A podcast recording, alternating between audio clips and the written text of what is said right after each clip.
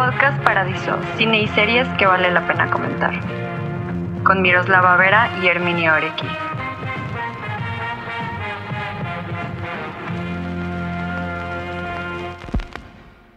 Hola, ¿qué tal Miroslava? Muy buenas noches. Hoy es... Eh, ¿Qué día es hoy? Hoy es un lunes en la noche. Estamos grabando esto. Y está bastante caluroso. Y es lo que estábamos hablando antes de empezar el capítulo. Que es... Hace demasiado calor hoy en la Ciudad de México. Y estamos como en ropa muchísimo más primaveral, ¿no? Más de... Ropa de calorcito, dijiste tú al principio. Y sí. Sí, es.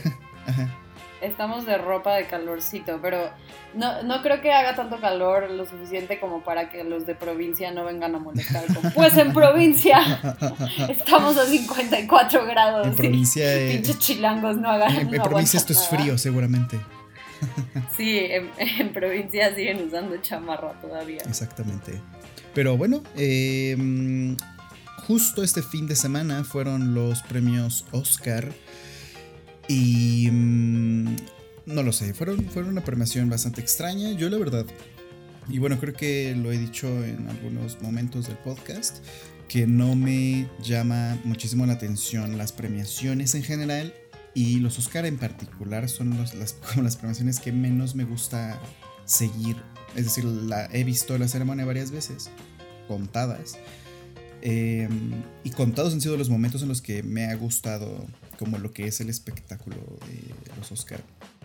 El año pasado estuvo muy padre porque fue estaba Parásitos y fue esta película muy celebrada en general, que era un fenómeno muy particular que no pasaba hace mucho tiempo, creo que no pasaba que hubiera una película que, que fuera tan ¿cuál es la palabra? Eh, tan imponente y tan universal que mm, simplemente, si no se ganó todo, fue por mera casualidad, pero es de esas películas que todo, todo, todo lo que puedas mencionar se puede, se puede ganar un premio. Desde la música, en el caso de Parásitos no se nominó el soundtrack, que es muy bueno, pero es, es, es brillante. Em, pero estaba bueno, Parásitos, más como un fenómeno y aparte ver que ganara al final la película como mejor película, cuando todos creían que se iban a dar a 1917, es de esos momentos que dices, wow, maravilloso, eh, sorprendente incluso. Pero em, este año la verdad es que no, no hubo por muchísimas razones ese mismo, esa misma euforia, ni dentro de las películas nominadas, ni dentro de la ceremonia ni dentro de las reacciones del público, creo yo. Eh, entonces, no sé.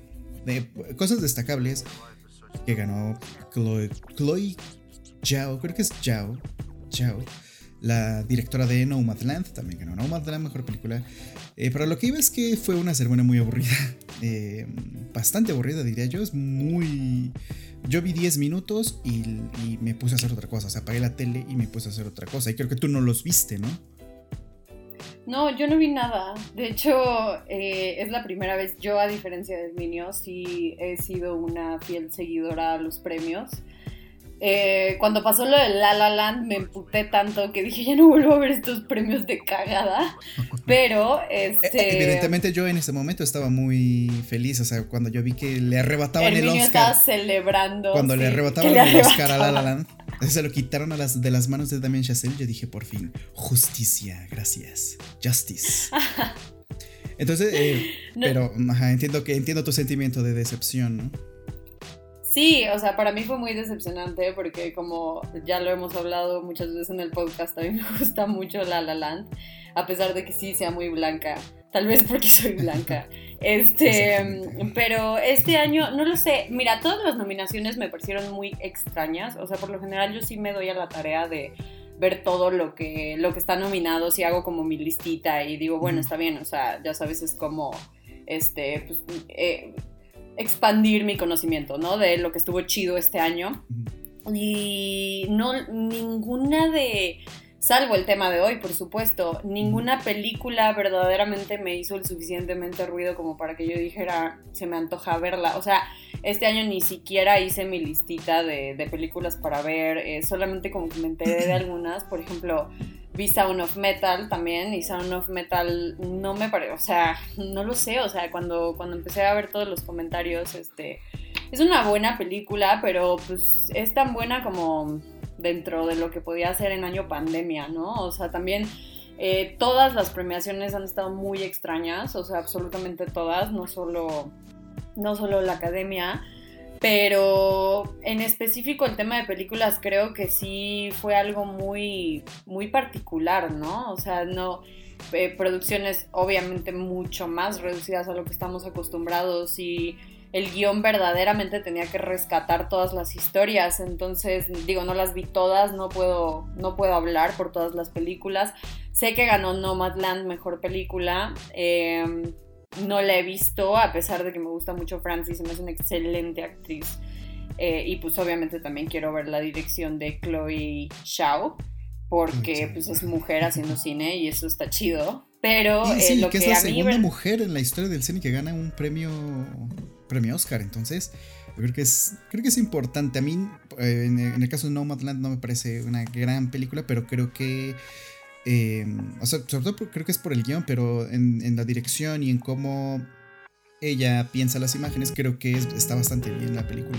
Entonces, perdón, independientemente de que no me haya gustado tanto Nomadland, creo que sí es importante ver el trabajo de esta mujer y, eh, y justo eh, también ver que, pues no, no lo sé, de pronto los Oscars, esa, esa parte de ¿Lo estás haciendo realmente por, por querer premiar algo o, o, o, quieres premiar a una mujer, como incluirla en la, en la, en la premiación?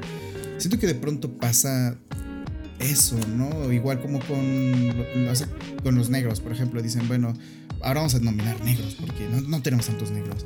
Entonces, lo, y, y, siento que cuando nominan, o sea, en este caso que nominan mujeres, siento que es un poco y no puedo evitar verlo de esa forma que es como un poco pues vamos a nominarlas para que no digan nada no sé a mí se me hace exactamente o sea eso que eso que tú estás diciendo a mí de hecho fue el, fue la visión que tuve yo totalmente de estos premios eh, lo que siento que hizo la academia fue un, bueno, ¿sabes qué? Ya hay que darle este pedo a estas viejas y que se callen el hocico por un rato en el año de pandemia. Y ya después del siguiente año volvemos a la normalidad. Literal, así siento que fue como, como se tomó la decisión de las nominaciones, porque eh, te digo, no he visto todas las películas, pero no siento que haya sido un año particularmente grande para las mujeres en el cine, no como otros años. Ya sabes, otros años sí hemos tenido, eh, no sé, por ejemplo, pudieron haber no, intentado, aunque sea nominar a Celine Sciamma, ¿no? Por mejor dirección y creo que hay otros trabajos como más sobresalientes y este año simplemente dijeron, ¿sabes qué? O sea, ya hay que quitarnos este pedo Sí, y no había como con qué rellenar, siento, ¿no? Porque, por ejemplo, Celine Sciamma, fácil, o sea, Celine Sciamma tiene bastante carrera siendo directora y nominan por ejemplo a Emerald Fennell que es la directora de Promising Young Woman y escritora de Promising Young Woman y, y justo eh, es como bueno es la primera película de ella a mí no me parece particularmente brillante entonces pues es como, como te pones a pensar, ¿no? Digo, está Celine Sciamma. Y justo también hay, en, creo que en 2020 sí hubieran muchas películas dirigidas por mujeres, pero no son películas muy... Eh, muy famosas. Yo quisiera, bueno, como es como. The Farewell de Lulu Wang también estuvo. El Exactamente, año el año pasado estuvo The Farewell. Eh, pero bueno, el tema de hoy es Promising Young Woman, como ya lo habrán podido ver en el, en el título. Pero eh, antes de eso, yo quería decir, bueno, como eh, el tema es un poco mencionar eh, el trabajo de Emerald Fennell y Promising Young Woman y hablar un poco del tema de las mujeres en el cine. Eh, creo que el, el, año pasado hubo unas películas muy buenas de, de, terror. Una es Saint Moth y la otra es Relic. Y que ninguna de las dos me parece así que digas, uy, qué locura. Pero son muy buenas. Eh, justo ahorita estoy buscando el nombre de la directora de Relic porque no lo recuerdo. Eh, pero. La de Saint Moth, he, Saint he visto que es. Bueno, Relic. Muy... Ajá.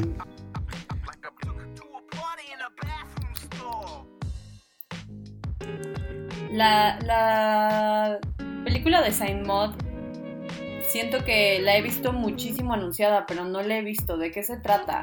Bueno, Saint Moth es una película dirigida por eh, una directora que se llama Rose Glass. Y es, digamos, la historia de una enfermera digamos que tiene un evento en su vida que la, que la vuelve muy devota a la, a la religión, a la religión cristiana. Y digamos que dentro... Es que es una historia muy sencilla, no quisiera decir más. Y es una película también muy modesta. Entonces, dentro de ese contexto no quisiera decir más, pero es una película que tiene mucho que ver con... Bueno, no sé, tiene muchos... Eh, estos toques religiosos y el tema religioso. Entonces, yo quisiera no revelar más porque es muy... De hecho, creo que el tráiler revela como cosillas, como imágenes que preferiría haber descubierto sin haber visto el tráiler antes. Pero creo que con eso es suficiente, con que sepan que es una película mm, de terror, de temitas religiosos. Y la dirige Rose Glass. Me parece que es su primera película. Eh, sí, porque antes de eso solo tenía cortometrajes.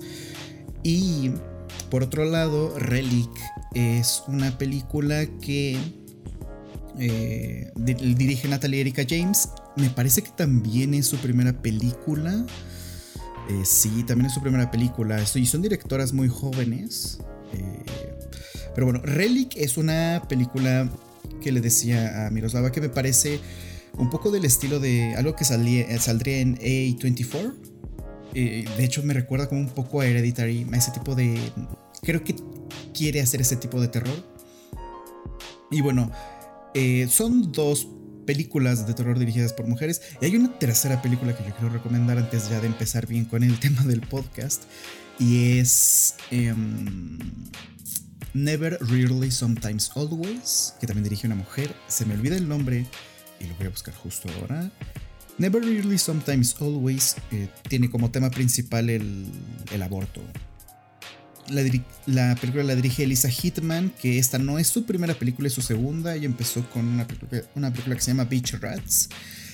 Y qué gran directora es. Yo no he visto Beach Rats. Solo vi Never Really, Sometimes Always. Y es una gran película yo creo que de todas las películas del año pasado, este fácilmente está como en el, en el top 10, sin duda. Eh, top 5 incluso. Es una gran película y la dirige, la dirige Elisa Hitman. Entonces, estamos viendo que hay un montón de directoras, sobre todo de nuevas directoras, eh, que ahora están como teniendo un, no sé, como que están apareciendo mucho, o, creo que sí hay mucha de pronto visibilización, porque creo que antes no te dabas cuenta de eso.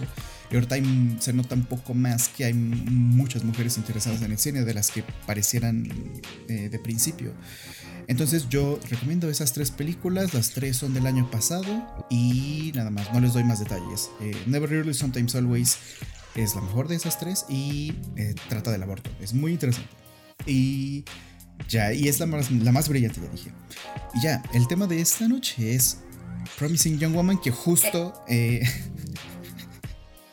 Justamente, eh, antes de adentrarnos con la película, yo solo quiero mencionar que Emerald Fennell em, me pareció muy extraña su nominación. Me gustó mucho Promising Young Women, sobre todo por los temas a tratar, pero a mí también me pareció muy extraño que la hayan nominado. Eh, es alguien verdaderamente con pocos créditos, sobre todo en temas cinematográficos. Su primera película, solamente ha trabajado eh, en televisión y en obras, a pesar de que ella es este, escritora de, de carrera, estudió en Oxford literatura.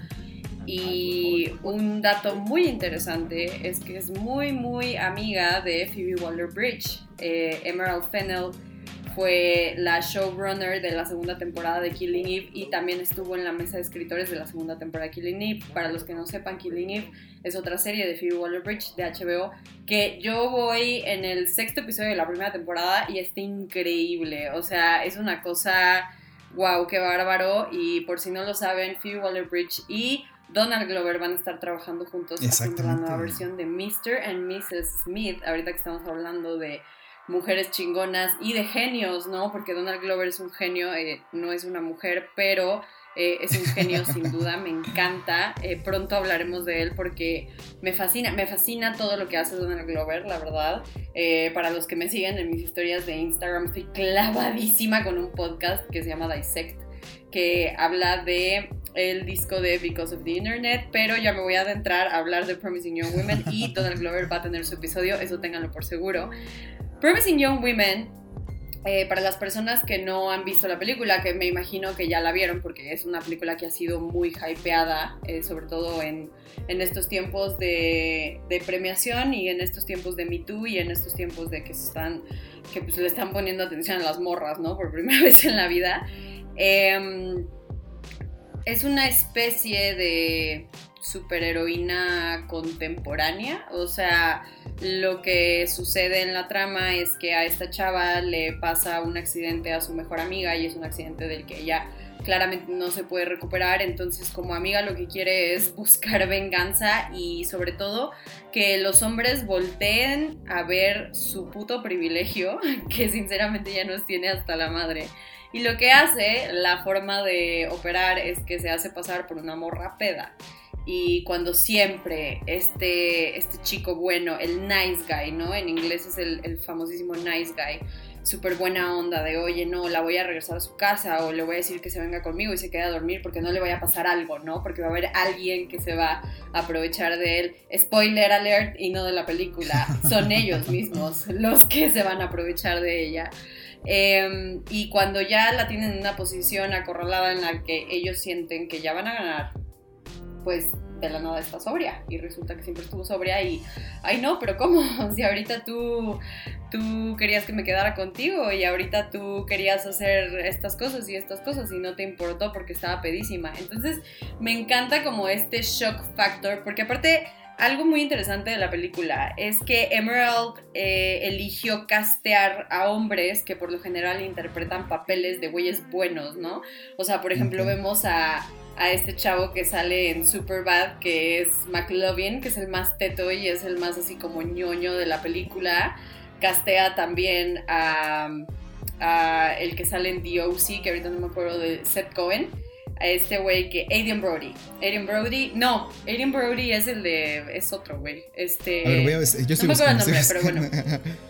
Ok, Seth Cohen este, lo castean también al principio, lo vemos luego, luego. Y también vemos a este personaje de Glow, que ahorita no me acuerdo cómo se llama, pero es el que patrocina a todas las morras, que en Glow su papel es de gay. Está increíble. Pero, o sea, lo que hizo fue castear a hombres que te parecieran agradables, ¿no? O sea, hombres que normalmente los vemos desarrollando un papel, em, pues, de, un buen güey, o sea, de un nice guy. Y lo que retrata aquí perfecto es esta cultura que pero ¿cómo? O sea, si este güey es súper bueno, o sea, ¿cómo crees que va a estar haciendo esas cosas? Y también lo que hace es enseñarte este pedo de que la gente cree que no son todos los hombres, spoilers, sí son todos los hombres. Porque hay un, hay un papel, sin ofender a, a Herminio presente, ¿no? Pero hay un papel interesantísimo que es el de Bo Burnham. A mí me encanta Bo Burnham, la verdad. Este, pero antes de seguir, Herminio, ¿a ti qué, qué te parece el tema? ¿Qué te parece el, el logline de la película? Eh, en cuanto al tema de la película, em, eh, es lo que comentábamos un poco antes de empezar a grabar. Creo que obviamente es un tema importante. Y no sé si se haya tratado antes de una manera como, como aquí, en cuanto a una manera tan directa y que esa sea la trama, ¿no?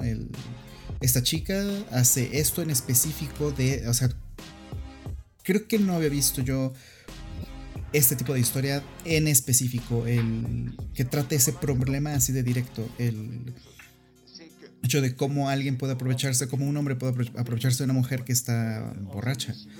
Y, cómo es que lo haría, ¿no? Y cómo sería el, verlo. Eso, eso a mí me parece interesante porque de verdad es, no sé, es, una...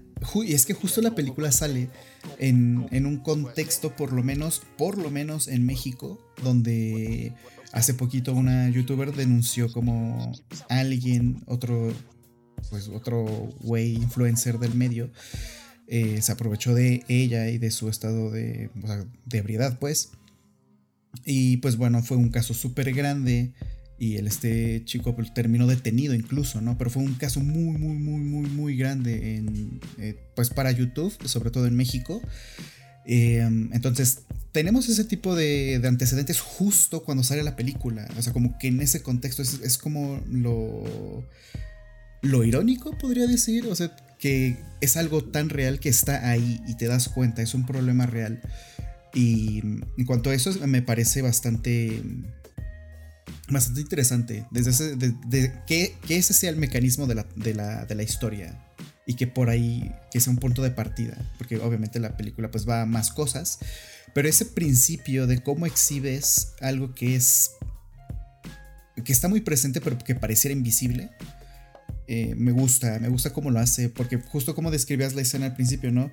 La chava pues... Eh, es que como que menciona todas las cosas que están ahí, como cada cosa que pasa la mencionan, o sea, desde la chava que está borracha y los hombres que le están criticando, ¿no? Pero también a esa mujer que están criticando es a una mujer que desean, ¿no? Y si pueden aprovecharse de eso, pues lo hacen. Lo cual es como totalmente desagradable, el, como se hablan de ella y como al final la desean. Entonces te das cuenta que hay ese, como ese, ese poder y aparte cierta frustración eh, ahí encapsulada en todo ese en todo ese acto que es terrible. A, mí me sorprende mucho y, y, es un, o sea, no es que yo me quiera hacer el santo, ¿no? Pero es un comportamiento que yo no, que yo no podría entender nunca. Eh, y de los hombres que conozco, o sea, no, no, no podría entender por qué alguien lo haría. O sea, por qué una persona que yo conozco lo haría. Eh, sí, que aparte Herminio verdaderamente conoce muy pocos hombres, o sea, en verdad se rodea de, mucha energía femenina, o sea, por eso es mi amigo. Sí, la verdad, la verdad es que sí, y, de nuevo no es porque yo me haga el santo y digo, no, yo soy completamente un hombre deconstruido y ahora sé mil millones de cosas, pues no, obviamente, pero creo que sí, eh, bueno, no sé, yo no, y bueno, creo que es importante hablar de este tipo de cosas, como desde mi perspectiva. Eh, porque, por ejemplo. Claro. Eh, y creo que eso es lo importante de hablar de una película, ¿no? Lo que te lleva a hablar de esa película. Entonces, eh, justo. Sí, lo que hablábamos también con, con, Jordan Peele, ¿no? O sea, como el contexto sociopolítico en el que te pone, o sea, lo que te pone a debatir es lo importante. Sí, y por ejemplo, en mi caso, como dice Miroslava, yo no, yo no tengo tantas amistades hombres porque no me rodeo de muchos hombres, no porque no me... La verdad es que no me gusta, porque odio mucho ese estereotipo de como el típico hombre macho, fuerte, de que habla de fútbol y esas cosas. Y, a veces uno quisiera pensar que no es así, pero es que sí son así. Bueno, yo no soy así, pero voy a decir somos por incluirme.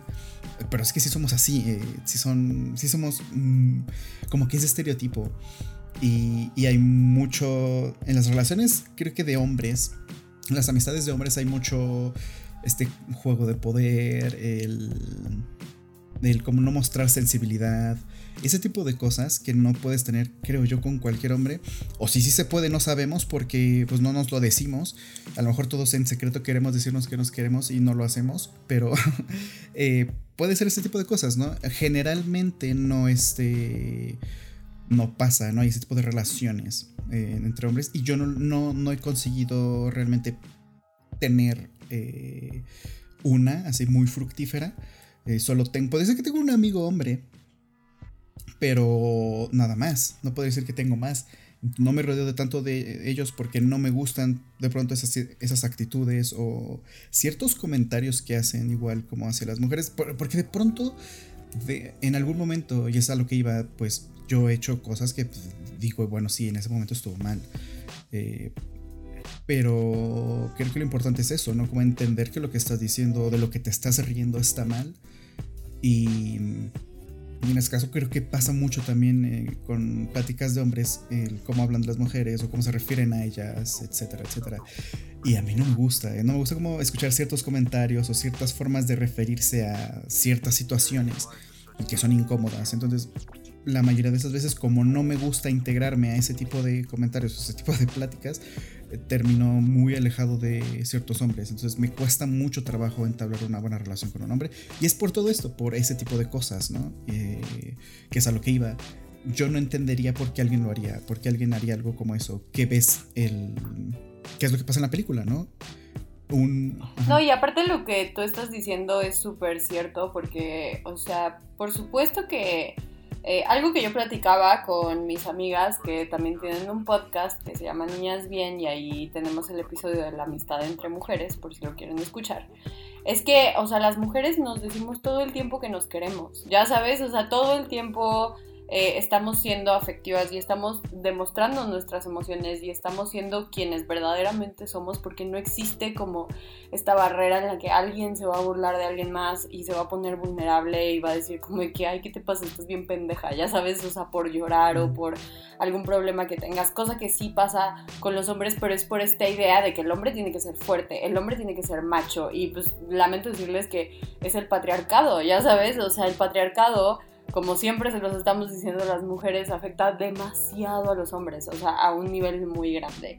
Pero eh, no es por eh, ponernos muy políticos ni nada, es simplemente por cómo son las cosas. O sea, y, y creo que la película también lo retrata perfectamente, cómo tenemos esto tan interiorizado. No es únicamente con los hombres, sino también las mujeres misóginas y las mujeres machistas con estos ideales de que aquí tenemos en, Promising Young Women tenemos dos ejemplos. Un ejemplo es el de la decana y el otro ejemplo es el de la amiguita también de la prepa que, eh, que en su momento eh, pues bueno, eh, me, estoy adelantando mucho. Este, sí, Herminio, no te, no, no, te quito el hilo. Sí, no, bueno, era esa parte, ¿no? El cómo presenta este problema, el cómo es la interacción, ¿no? De, entre ese primer grupito de hombres que vemos, que así empieza la película con una fiesta, y vemos a esta chica que está, que es la protagonista, la vemos toda así desalineada, está borracha, obviamente está, tirada en un sillón, entonces él, es como, y lo presentan así, es como una presa a depredar por los hombres, y los hombres los ves cuchicheando. Está tirado en el sillón, aparte en una posición de Jesucristo en la cruz, porque tiene, la película tiene varias connotaciones religiosas como en sus tomas y eso me parece muy interesante, la verdad, y bonito. Sí, sí, sí, sí, justo. Eh, y bueno, lo que iba es que mm, este grupo de hombres eh, la depredan y hacen los comentarios que te imaginas, que dices, ah, está exagerado, pero creo que todos sabemos que no está exagerado y que así hablan y que así se expresan y, que hacen ese tipo de cosas. Entonces, eh, pues pasa lo que pasa, ¿no? Lo que habíamos descrito. Entonces, solo creo que sí refleja un problema muy... O sea, es que aparte es una película que hay que mencionar es de Estados Unidos, no es de México. Eh, entonces, la película, siendo de Estados Unidos, te das cuenta cómo es un problema eh, sí de hombres y de cómo se comportan. Porque incluso si esto lo llevas a otro, a otro país, seguramente habrá mujeres que se identifiquen con eso. Entonces, creo que sí es muy, no sé si es un caso de estudio ver por qué pasan ese tipo de cosas, a qué se debe exactamente que un hombre se comporte de esa manera. A, que sea tan primitivo. Güey, pues el patriarcado te lo estoy diciendo, Herminio. No se tiene que estudiar ni madres, güey. O sea, Puta madre, Herminio. años, exactamente. Eso es lo que tenemos que hacer: derrumbar al patriarcado y a todos sus putos ideales de mierda que nos han estado estar aquí. O sea, en este momento. Hay una, hay una frase muy interesante en la película que el güey, o sea, justo al final dice como, güey, es el peor, el, así el peor sueño de un güey que, que, lo denuncien por esto. Y la morra dice, ¿sabes cuál es el peor miedo de una morra? O sea, es como, güey, claro, o sea, creo que no sea esta película me parece muy importante, sobre todo porque eh, en Waking Life de Richard Linklater, que ya es como la tercera vez que la menciono, hay una parte donde el personaje de Richard Linklater, que es él en sus sueños en ácido, eh, está hablando con un director de cine y en esta parte él le dice como el cine al final del día es un registro histórico cultural de lo que está sucediendo en este momento y que Promising Young Women esté existiendo en este momento me parece demasiado importante. Hay muchas cosas que yo quiero resaltar de Emerald Fennell, sobre todo por las decisiones ejecutivas que se tuvieron que tomar en el proceso. Margot Robbie es productora de, de esta película y no sé si sabían, pero Margot Robbie acaba de sacar una película que se llama Birds of Prey. Birds of Prey está dentro del universo de DC y es una historia separada de Harley Quinn. Bueno, teniendo este, este pequeño contexto, hay una decisión detrás que a mí me pareció así lo más varas del mundo, ¿no? Y es que cuando en Suicide Squad uno a Margot Robbie deciden ponerla como un pedazo de carne, Margot Robbie se emperra y dice, ¿sabes qué? Voy a comprar los derechos del personaje y yo voy a producir mi propia película y mi propia versión de Harley Quinn. Entonces a mí me fascina Birds of Prey como por todas las decisiones que hay de fondo y es lo mismo que pasa con Emerald Fennel. Emerald Fennel, Margot Robbie también es productora de esta película, no sé si ya lo dije, y cuando le mandaron el guion a Carrie Mulligan, luego luego fue así de que, güey, acepto en este momento, ¿no? Y todo lo que hay detrás, eh, por ejemplo, la elección de los de los hombres actores, ¿no? O eh, eh, hay una entrevista muy interesante donde Emerald dice que la primera vez que pichó este guion en, un, en una junta, o sea, que se sentó todos los hombres así de que, güey, casi casi se les bajó la presión, ya sabes, así de que no mames este pedo. O sea, que definitivamente fue algo que invita a la reflexión y si no los he invitado a la reflexión, los invito a la reflexión a todos ustedes, hombres, por favor. Em, es creo justo lo que ella como directora quiere lograr. No sé si sea como una película tan buena para que la hayan nominado, ya sabes, de que como dirección. El guion sí, el guion me pareció muy, muy bueno, el guion me pareció necesario. Ese, ese premio está muy bien merecido, pero también la manera en la que retrata todo el sistema. O sea, no es únicamente el caso en específico de que a esta morra la quieren violar. Ya sabes, o sea, no es solo eso. Es, o sea, conforme va avanzando nos damos cuenta que lo que le pasó a la mejor amiga fue que unos güeyes abusaron de ella. Toda la película nos, nos van dando como pistas de qué es lo que está pasando, pero algo que es muy evidente es que la mejor amiga se suicida, ¿no? O sea, no puede tolerar esto. Estas dos chavas estaban en, en la universidad y estaban estudiando medicina y el personaje de Cassie, que es Cassandra, la protagonista, trabaja en una cafetería. Y en esta cafetería un día se encuentra con un ex compañero de medicina que es Bob Burnham y ese personaje me gusta mucho porque al principio el güey te la venden como que es un súper buen güey, ya sabes, el aliado, el famosísimo aliado. Claro, claro, claro. Y este. Y, y esta eh, chava le pregunta así de que, oye, ¿qué ha pasado con estos güeyes, no? Y el güey así de que, ah, pues los veo de vez en cuando, ya sabes, así como de que, ah, no son tan malos, ¿no? Y esta morra así de que, ajá, no son tan malos, güey, hicieron que mi amigo se matara. Y mm, eh, pasan cosas muy interesantes porque al principio nos gusta mucho la idea de que esté con, este chavo, ¿no? Porque se ve que es alguien que ha estado en sufrimiento por mucho tiempo, sobre todo por el tema de, su amiga, pero amigas, o sea, hear me out when I say all men are trash. Y lo siento, Herminio, de nuevo. Este, es más, Herminio no tuvo que haber venido a este podcast, verdaderamente, eh, a este episodio. sí, de hecho, no, no creo que tolere tanto hate de mi parte. Vamos a dejar de ser amigos después de este episodio. No, no, yo Pero eh, sí, claro, o sea, estamos hablando desde, pues de nuevo, todo lo, todas las fibras tan sensibles que ha tocado. o sea, pero yo sí creo yo creo que no es too much como aclararlo y decirlo, o sea, porque eh, no lo sé, creo que sí es como creo que todos sí tenemos algo, ¿no? Que o sea, que sí es muy reprobable, obviamente no cualquiera, bueno, eso espero, ¿no? No cualquiera tenga, eh, más bien, no cualquiera haya violado a alguien, ¿no? O sea, espero que no, espero no conocer a alguien que lo haya hecho. Eh, pero creo que en general sí tenemos cosas muy reprobables, o sea, comentarios, acciones, eh, creo que muchas, creo que lo comenté también en el episodio de Tarantino, eh, cómo te acercas a una mujer, por ejemplo, cómo no puedes darte cuenta que está siendo como muy insistente o molesto o que simplemente eh, estás estorbándole, ¿no? Entonces no te quitas. Eh, creo que en general todos tenemos unos comportamientos muy reprobables como hombres y de nuevo es creo que lo importante no es simplemente como decir, ah, los tengo, ¿no? Sino como hacer pequeñas cosas que te ayuden a entender por qué lo que estás haciendo está mal y por qué eh, estás sobrepasando ciertos límites y no te das cuenta. Por ejemplo, algo que me gusta mucho de eso y del cine de Denis Villeneuve es que, o lo que me gusta de ciertos hombres, bueno, de ciertos hombres directores, es que se centran mucho en ese aspecto de la masculinidad, en cómo cómo somos eh, como hombres y analizan qué es ser hombre en nuestro contexto. Y por ejemplo, Denis Villeneuve lo trata muchísimo, trata mucho el tema de, em, por ejemplo, en, en Polytechnique hay una escena muy buena que una chica que es ingeniera, pues va a pedir trabajo, ¿no? De ingeniería. Y, la entrevistan eh, y es un señor, un señor mayor y el, y el señor mayor totalmente eh, así grosero le dice, bueno, ¿y tú por qué una mujer ingeniera? ¿Por qué? Y, y le dice esta chava, no, pues es que yo desde niña me encanta la ingeniería. Y le dice, ah, pues es que es muy raro una mujer ingeniera, no sé. Le dice, pero preferimos contratar a alguien que no se embarace, porque queremos que esté trabajando.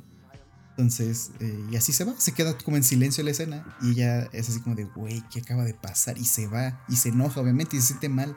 Y tú cuando lo ves desde la perspectiva de ella, es bien fuerte. A mí ese momento me, me gusta muchísimo porque lo entiendes y te das cuenta que es algo que pasa siempre, ¿no? Que a lo mejor simplemente por ser mujer tienes ciertas desventajas. O sea, obviamente hay ventajas, seguramente, pero la mayoría son desventajas. Y eh, como ese tipo de cosas, ¿no? En, una entrevista de trabajo. Entonces, Denis Villeneuve es un director que analiza mucho el comportamiento masculino y también, por ejemplo, Park Chan-wook es una eh, que acabamos de hablar de él hace dos episodios, tiene mucho ese, tipo de, de, cuestionamiento sobre la masculinidad, que no, es que su, cine gire en torno a eso, pero son cosas que ves ahí, o también Paul Thomas Anderson, también siento que retrata mucho lo que es ser hombre y cómo es ser hombre. Entonces, no sé, me, me gustan mucho esas exploraciones de la masculinidad. Y aquí, de verdad, creo que no es too much cuando dicen, o sea, cuando tú dices todos, ¿no? Pues sí, todos seguramente hemos hecho algo que de alguna u otra manera ha violentado a alguna otra mujer. Y creo que lo importante es como reconocerlo y, y saber qué hacer al respecto, ¿no? o tratar de cambiar ese tipo de actitudes, ¿no? De nuevo, como ciertos chistes, a lo mejor ciertas formas de referirte a ciertas cosas o formas de acercarte a ciertas eh, mujeres. Eh, creo que son, no sé, aspectos como básicos, pero, eh, que te aseguro, de nuevo, todos, hasta el que parece más educado, ha hecho algo tachable, reprobable en diferentes grados, ¿no? Seguramente alguien desde que manoseó a una mujer, alguien que de plano la violó, ¿no? Entonces, eh, pero sí, yo creo que sí, todos hemos hecho algo que, que, es reprobable, cuestionable, o lo estamos haciendo y no nos damos cuenta. Entonces creo que no es exageración cuando dices, pues todos, ¿no? O sea, obviamente no todos violamos mujeres, pero sí tenemos ese tipo de, actitudes que creo que es a lo que va la película, ¿no? No tanto de todos violan, todos matan, todos este, descuartizan mujeres, no, no es así, ni creo que ese sea el caso de la película, ¿no? Sino está tratando de hablar de un problema que es muchísimo más generalizado que eso, ¿no? Claro, o sea, yo creo que la película verdaderamente lo que hace es, si no sabes cuál es el problema, aquí te lo pongo, cabrón. O sea, eh, porque sí es muy evidente, sí es muy ya in your face pero es lo que está pasando, ya sabes, o sea, lo que sucede es que los hombres no lo perciben.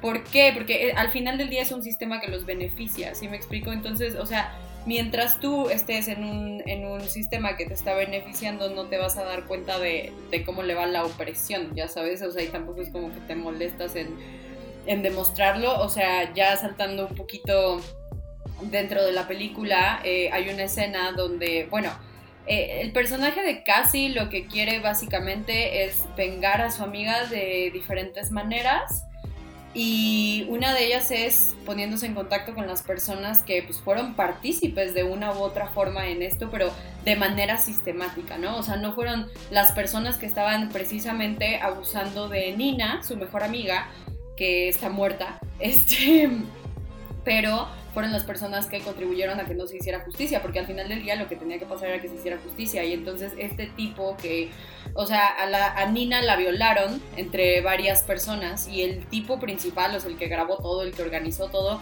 ahí andaba como si nada, o sea, y estaba a punto de casarse.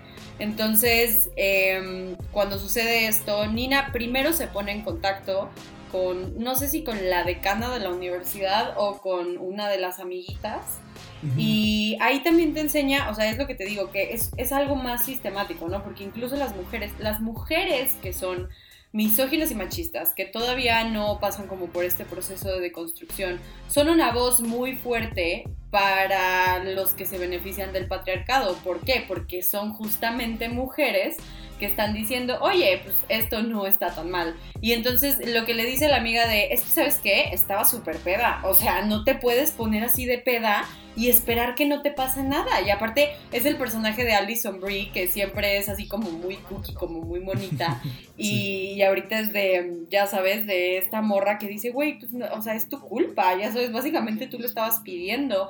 Y me gusta esta manera de demostrárselo, de, de que la puso hasta el huevo, o sea, la puso Y luego fue de que contrató a este güey como para que ella pensara que hiciera algo cuando, o sea, no hizo nada, pero simplemente fue como darle la, la lección.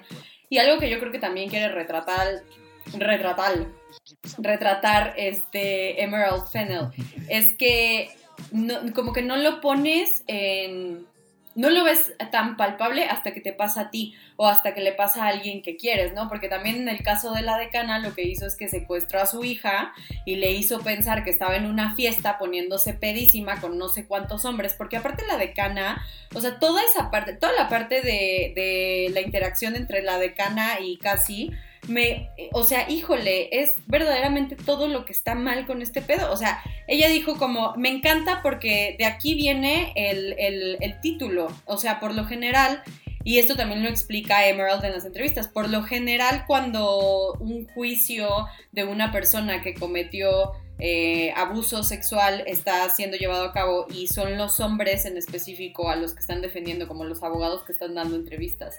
Siempre es así de que a promising young man, a promising young man, siempre es este un, joven con un futuro prometedor. y entonces ahora Exactamente, como un ejemplar de cómo le puede estar pasando esto a este pobre hombre que le están dando estas acusaciones que pueden o no ser verdad, porque esa niña estaba muy borracha. Y entonces la decana dice, es que cómo le vamos a arruinar la vida a, este pobre hombre por esa acusación que puede no ser real. Y entonces, o sea, eh, híjole, esos diálogos a mí se me hacen fuertísimos, o sea, toda esa interacción. Y cuando le hace ese, ese, truco de la niña, dije, güey, o sea, wow, qué increíble. Porque aparte, yo considero que Promising Young Women es una historia de venganza contemporánea. Equiparándola con otras historias de venganza, como por ejemplo Sympathy for Lady Vengeance, que hablamos de ella hace un poquito, o Kill Bill. Eh, tenemos eh, estos elementos donde la protagonista, por lo general, su odio lo que hace es que le impulsa a, tener una venganza agresiva, ¿no? A una catarsis, a querer matar, a querer destruir a esta persona. Y lo que vemos con Cassie es diferente, porque a ella no es como que lo que le hicieron estos güeyes la hizo más fuerte y dijo, bueno, o sea, ahora me voy a convertir en la asesina más chingona y vengar a mi amiga, ya sabes, y, y matar a todos estos güeyes. A ella lo que pasa es lo que le pasa a las mujeres en la vida real, o sea, güey, te vienes para abajo, te deprimes, o sea, no te dan ganas de vivir, o sea, porque casi está eh, en una depresión terrible. Entonces eh, me gusta mucho porque sí es una historia de venganza contemporánea, porque ya, ya yéndonos un poco hacia el final, eh, al final termina contactando a todos, resulta que este chavo, el, el organizador que se llama Al, em, se va a casar, ¿no? Porque por supuesto que un promising young man. Ah, porque aparte lo interesante es que la decana le dice, ay, claro, Al, acaba de venir hace nada a dar una conferencia, es increíble, o sea, y tú así de que, güey, esta morra se suicidó porque no pudo, o sea, también una de las excusas más banales que siempre ponen es que, ay, es que eran unos niños, no sabían lo que hacían. Güey, pues, o sea, ella también era una niña y de todas formas la abusaron y de todas formas terminó con su vida porque la repercusión psicológica fue lo suficientemente fuerte. Entonces, ese pedo de que estaba borracha y ese pedo de que, ay, es que eran unos niños, no mames, güey. O sea, me emputa muchísimo. El de eran unos niños me emputa particularmente demasiado porque por supuesto que saben lo que están haciendo, güey. O sea, y más los, o sea, más a esa edad, güey. O sea, por supuesto que saben que están violando morras, por supuesto que saben que están violentando morras. Entonces, que eran unos niños, a mí no me parece, nada me parece una excusa, este... respetable, ya sabes, en estos temas. Nada, absolutamente nada. Y yo creo que justo la, eh, la forma de presentar a los hombres en ciertas escenas es una de eh, que es donde los muestra que sabe que están mal y que sabe que están haciendo algo malo, porque por, siempre, por ejemplo, al principio, o sea, de la primera escena donde ella se la llevan, se la lleva este tipo, ¿no? Así como que muy buena onda y dice, ah, te llevo, pero a mi casa. Em, y se la lleva a su casa y, cuando está a punto de abusar de ella y ella reacciona como sobria, él sabe que lo que está haciendo está mal. Y la forma en la que reacciona es porque sabe que lo que está haciendo está mal. Y por eso mismo creo que es muy... es, que es chistoso el cómo se dan cuenta, cómo se espantan, porque saben que lo que están haciendo está mal, porque están aprovechándose de que ella está borracha, hasta que se dan cuenta de que no es así. Y la reacción es esa, es una reacción de miedo, de espanto, de nerviosismo, y que creo que es una reacción que alguien en la vida real que lo esté haciendo, lo, lo este, tendría esa reacción. O yo creo que es 100% eh, real el, cómo se comportan en ese momento porque saben que está mal y, y, aunque pongan ese tipo de argumentos, no, es que estaba borracha y e, eso, en ese momento ellos saben que está mal y son conscientes. Y eso me gusta. Claro, sí, desde el momento en el que están poniendo pretextos. Porque aparte, o sea, lo más cabrón de todo es que al, chavo este que es Bob Burnham, que no me acuerdo su nombre, resulta que ese güey también estaba en el video, o sea, y, no, o sea, no participó activamente, pero tampoco hizo nada. Y entonces también, o sea, es, es, acción por omisión, ya sabes, o sea, si no haces nada, o sea, e, este dicho de es tan culpable tanto el que mata la, bata, la vaca como el que le amarra la pata, porque es real, güey. O sea, por supuesto que es real. También ese pendejo. O sea, es como lo que pasó con. con eh, y esto me duele mucho decirlo, pero es que la película también lo dice. O sea, la película nos enseña que puede ser muy inconcebible tener que aceptar que una persona que nos cae bien es un abusador sexual. O sea, es como a la gente le cuesta mucho trabajo poner eso, eh, centrarlo, ya sabes, identificarlo, de que, güey, no, pero es que cómo va a haber hecho eso, o sea, sí es algo muy difícil, pero no quiere decir que sea menos cierto. Entonces es como lo de James Franco y Seth Rogen, ¿no? O sea, que esta chava salieron las alegaciones de, Disaster Artist hacia James Franco, y entonces fue de que, güey, a todos nos encanta Seth Rogen, a todos, o sea, nos, nos, nos cae muy bien, y probablemente sí no hizo nada, pero ser un enabler, que es el término que le dio, que es como una persona que eh, propicia, ¿no? O sea, que no hace nada, básicamente. o sea, como, que, lo, permite, exactamente. No lo detiene. Entonces, eso es exactamente lo mismo que estar haciendo algo. O sea, esa es la postura, ya sabes. La postura que estás tomando es esa. Entonces, facilitar. O sea, e, es alguien que facilita, ¿no? Que facilita que sucedan estas cosas. Y eh, ya cuando reúne a todos en la casa lo que nosotros queremos es que la mate. Pero hasta, es que a mí por eso me encanta que los mate, perdón, perdón, perdón, no que la mate, no, por supuesto que no queremos que la maten. Este, lo que queremos es que casi los mate, ¿no? Eso es, eso es lo que todos queremos en la audiencia. Pero algo que me encanta de Emerald, porque te digo, tuvo decisiones muy bien pensadas en cuanto a la trama.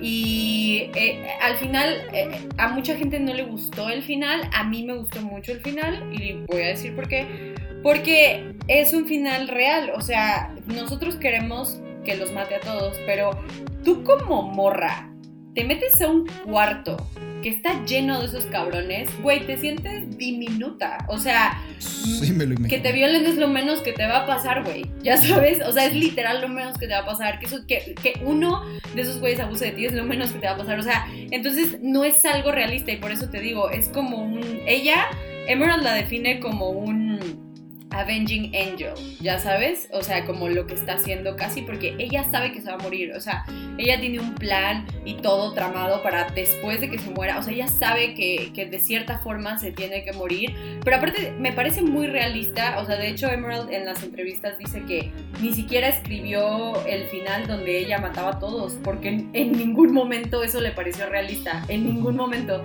y es como, güey, claro, o sea, probablemente no es un final que nos hubiera gustado ver, pero es el final final de verdad. O sea, es lo que verdaderamente hubiera pasado. Ese güey lo hubiera matado. Y la escena donde la está matando, porque logra eh, eh, ponerle las esposas y, me encanta este. Otro fun fact de la película es que Emerald eh, escribió todo el final escuchando Britney y Paris Hilton. lo cual me parece, ahorita, ahorita quiero hablar un poco de eso, pero este, está disfrazada de enfermera, se hace pasar por la striptease a la fiesta de, de soltero y shalala shalala en una cabaña súper alejada y le ponen las esposas y todo muy sexy, jaja. Y pito, y empieza a hablar de, de lo que le pasó a su amiga, de que tú le hiciste esto a mi amiga, tú, o sea, tú la violaste, tú la mataste, esto es tu culpa, o sea, y entonces este güey dentro de su furia bruta de hombre la asfixia, pero esa imagen está muy impactante porque literalmente vemos como el close-up a la cámara, que aparte el tiempo que dura esa escena es literal el tiempo que te tardas en asfixiar a alguien si lo haces bien.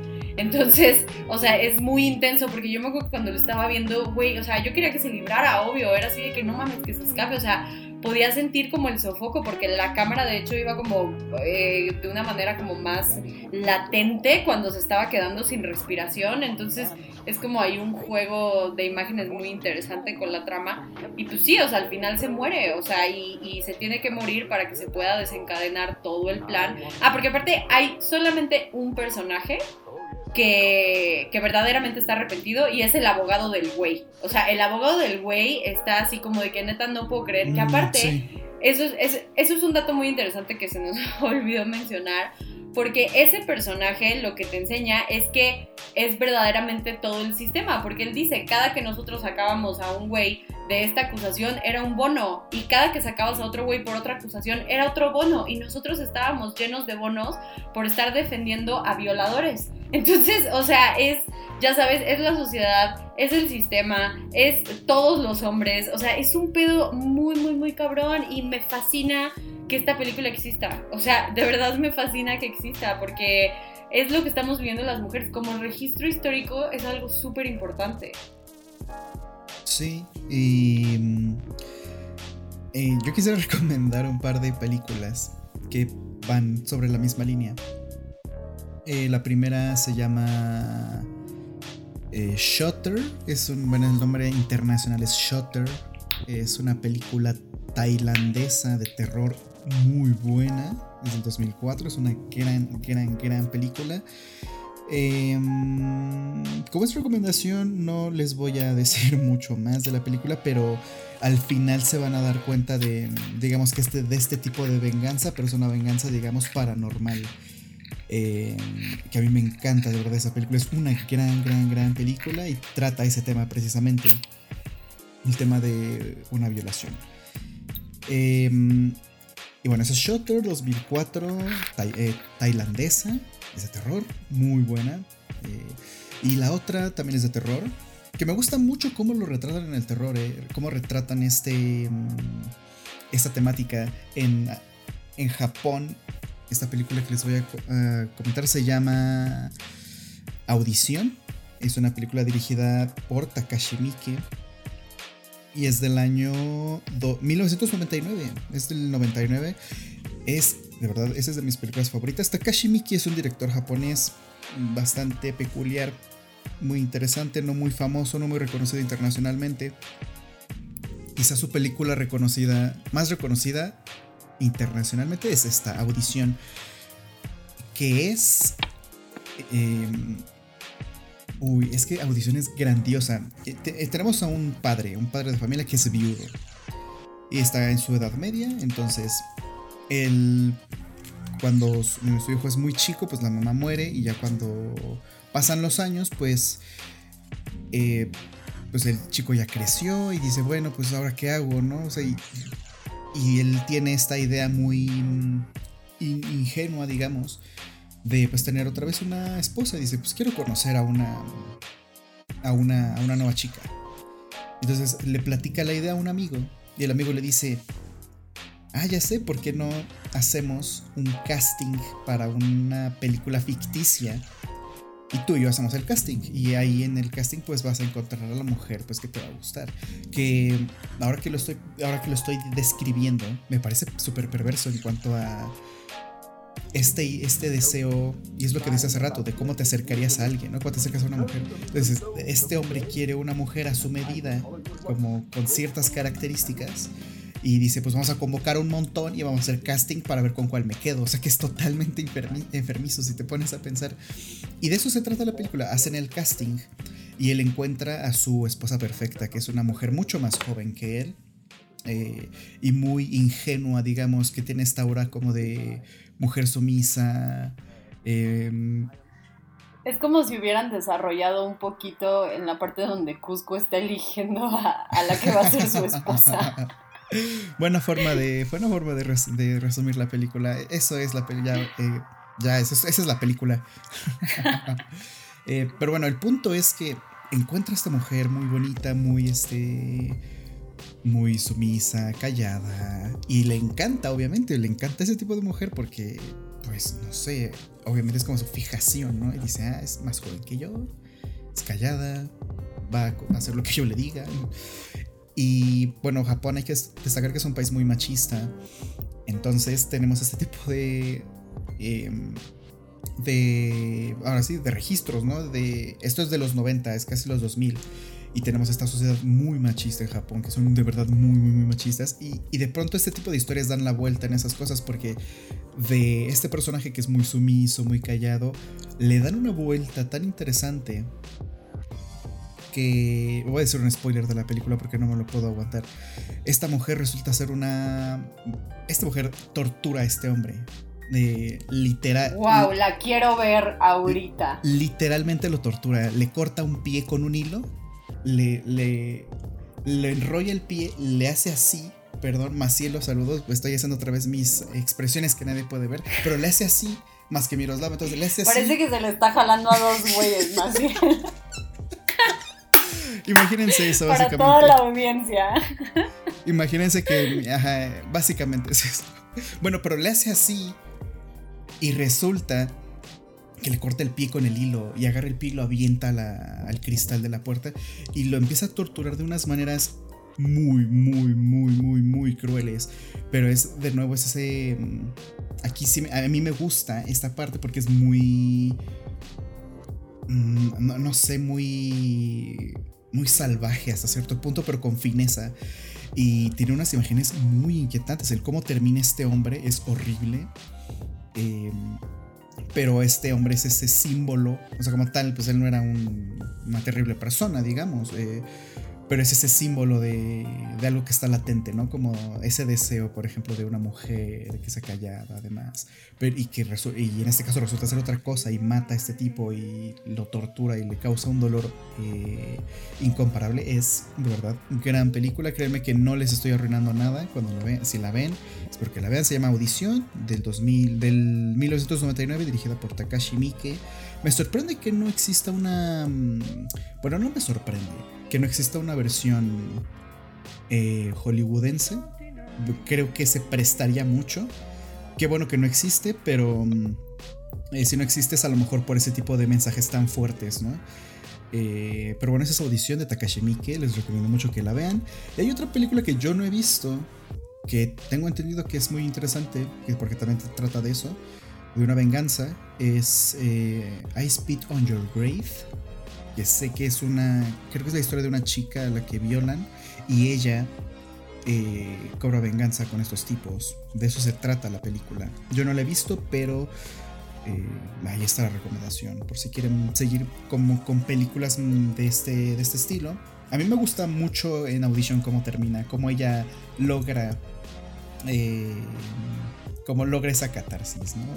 Y, cómo ves a este hombre, cómo termina me llamó demasiado la atención esa película. O sea, de verdad, si mi amor por mi diosa Britney no fuera tan grande, porque voy a ver su documental ahorita acabando de grabar este podcast, eh, vería esa película en estos momentos. Que nada más para no dejar de mencionar esto, eh, hay, un, hay un canal en YouTube que me parece muy interesante que se llama The Take. Justo ahorita Herminio y yo lo estábamos comentando y hacen muchos videoensayos desde la perspectiva de género y está entretenidísimo, está fabuloso y justo hoy para este podcast vi uno que habla sobre los personajes femeninos, ¿no? Sobre este el video se llama The Girly Troop, la página se llama The Take en YouTube. Ese video está súper interesante porque te explica cómo eh, literal nos han hecho creer que si eres una mujer femenina, eres una pendeja y estás bien estúpida porque todos los personajes que son femeninos siempre de una u otra forma los retratan como tontas o como simples o como que no son muy inteligentes. Y algo que me gusta mucho de Promising Young Women es que toda la estética es súper femenina, o sea, no es, eh, quita como este estigma de que si la morra es femenina va a ser una pendeja. Entonces todo, toda la paleta de colores es súper pastel, eh, las tomas que tiene son súper delicadas y súper bonitas, la ropa que le eligen a ella es muy bonita y pues tiene todo el sentido del mundo que haya terminado la película con, con Britney y con Paris Hilton, que aparte me fascina. Em, citando un tuit de, de Fer que dice que lo verdaderamente importante de esta película es que al fin le dieron el reconocimiento que se merece a Stars Are Blind como patrimonio de la humanidad, porque me encanta esa canción, esa canción es fabulosa, me encanta Paris Hilton también, y pues la verdad me gustó muchísimo la película, o sea, sí considero que es una película necesaria, es una película importante, me gustó mucho que ganara a Mejor Guión Original y me encantó. O sea, en términos generales, se me hace una gran película. Y en cuanto la vi, le dije a Herminio, tenemos que hablar de ella en el podcast. O sea, sí o sí, tenemos que hablar de esta película. sí, se me había dicho Miroslava desde hace mucho, bueno, desde varias semanas que quería hablar de esta película. Yo cuando la vi, y yo voy a ser totalmente honesto, a mí no me parece una película destacable. O sea, su tema es un tema que Claro, porque eres hombre, Herminio. Porque soy hombre, evidentemente. Por supuesto, no me, por supuesto no me gustó porque me, me pone en jaque. No, eh, no, en general como película, como, como película, como producto cinematográfico, a mí no me parece destacable. Y no es por, ese, y no es por eso, o sea, me, me gustaría que las dos películas, es que de las nominadas, las dos películas que menos me gustaron, fueron Nomadland y Promising Young Woman. Eh, no, porque eres hombre. Porque soy hombre, evidentemente. Eh, Te lo estoy diciendo, o sea. sí, no quisiera que pareciera que es eso, pero eh, evidentemente. Obvio no, estoy, estamos bromeando. No, no, es que, estamos bromeando es que toda sí puede, la audiencia. Creo que sí puede ah. parecer, pero no, o sea, yo creo que las dos películas menos, o sea, que a mí me gustaron menos y que creo que son menos mmm, buenas, pues son estas dos. sí, como destacables. No más Es que sí, o sea, este.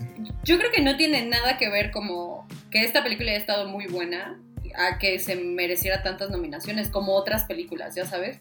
Pero era lo que estábamos hablando al principio del podcast. O sea, este año en general las nominaciones estuvieron muy extrañas. O sea, tampoco había tanto de dónde elegir, ya sabes. Pero a mí me gustó muchísimo la película, la verdad. O sea, sí, la súper recomiendo. Si no la han visto y se quedaron este podcast a, escuchar, eh, de verdad véanla. Es una muy buena película y yo quiero pasar a los saludos. ah, y vean las que Herminio recomendó. Sí, yo sí, yo sí quiero ver, ¿eh? Yo sí quiero ver la que... Esta última que dijiste me llamó demasiado la atención. Sobre todo, fíjate que lo que me gusta de esas dos películas es que justo lo que decías de cómo se retratan a las mujeres. Aquí a las dos mujeres, a las dos chicas que salen, eh, las retratan como muy inocentes, sobre todo en, en la de audición. Las retratan como unas mujeres muy inocentes, muy calladas.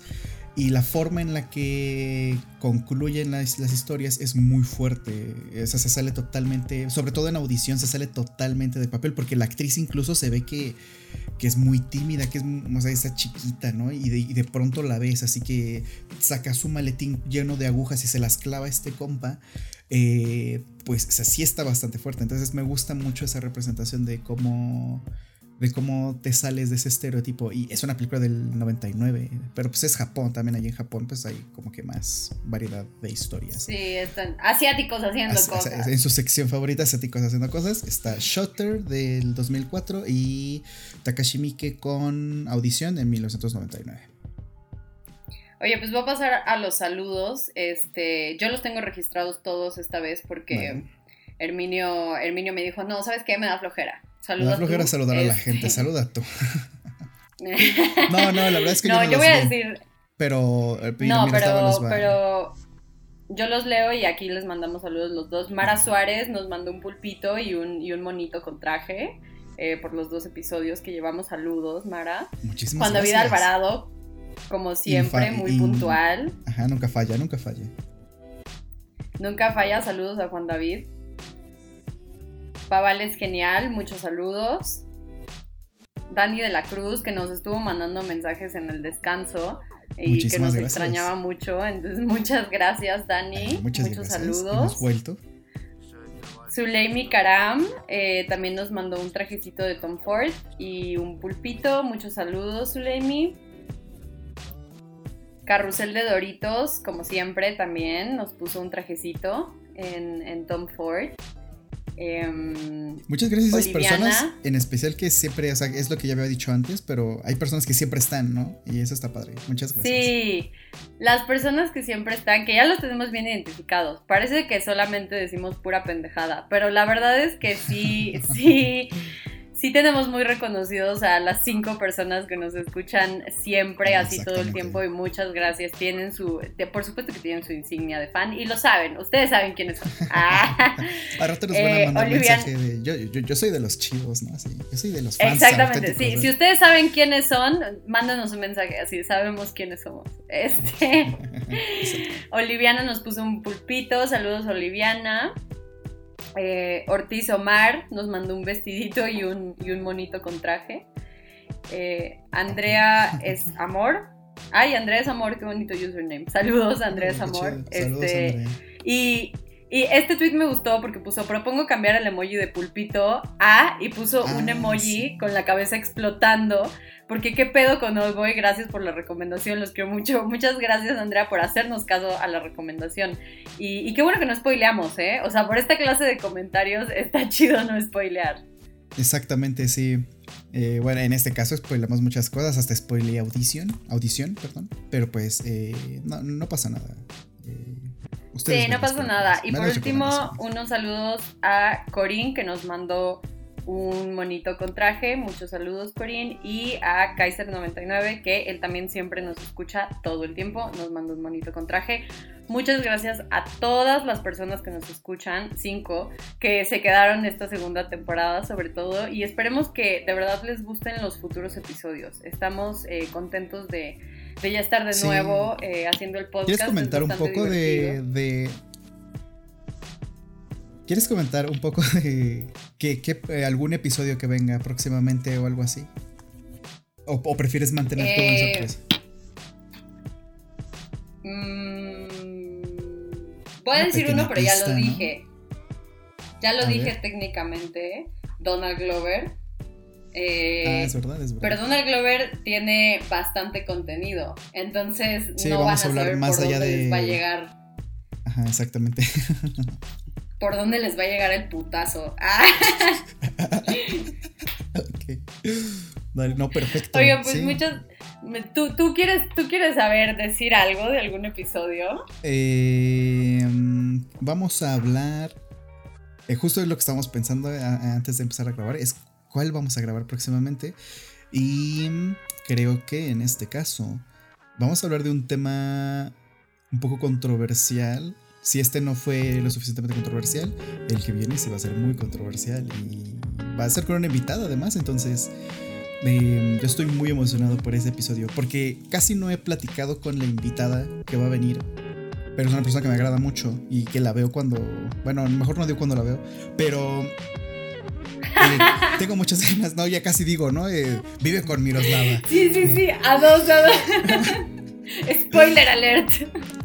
No, bueno, el punto es que vamos a grabar el podcast con ella y yo así como estoy muy emocionado em, por, por, ese podcast en, específico. Y sí va a estar, va a estar, va a estar controversial un poco, ¿no? Pero ya lo escucharán en su momento.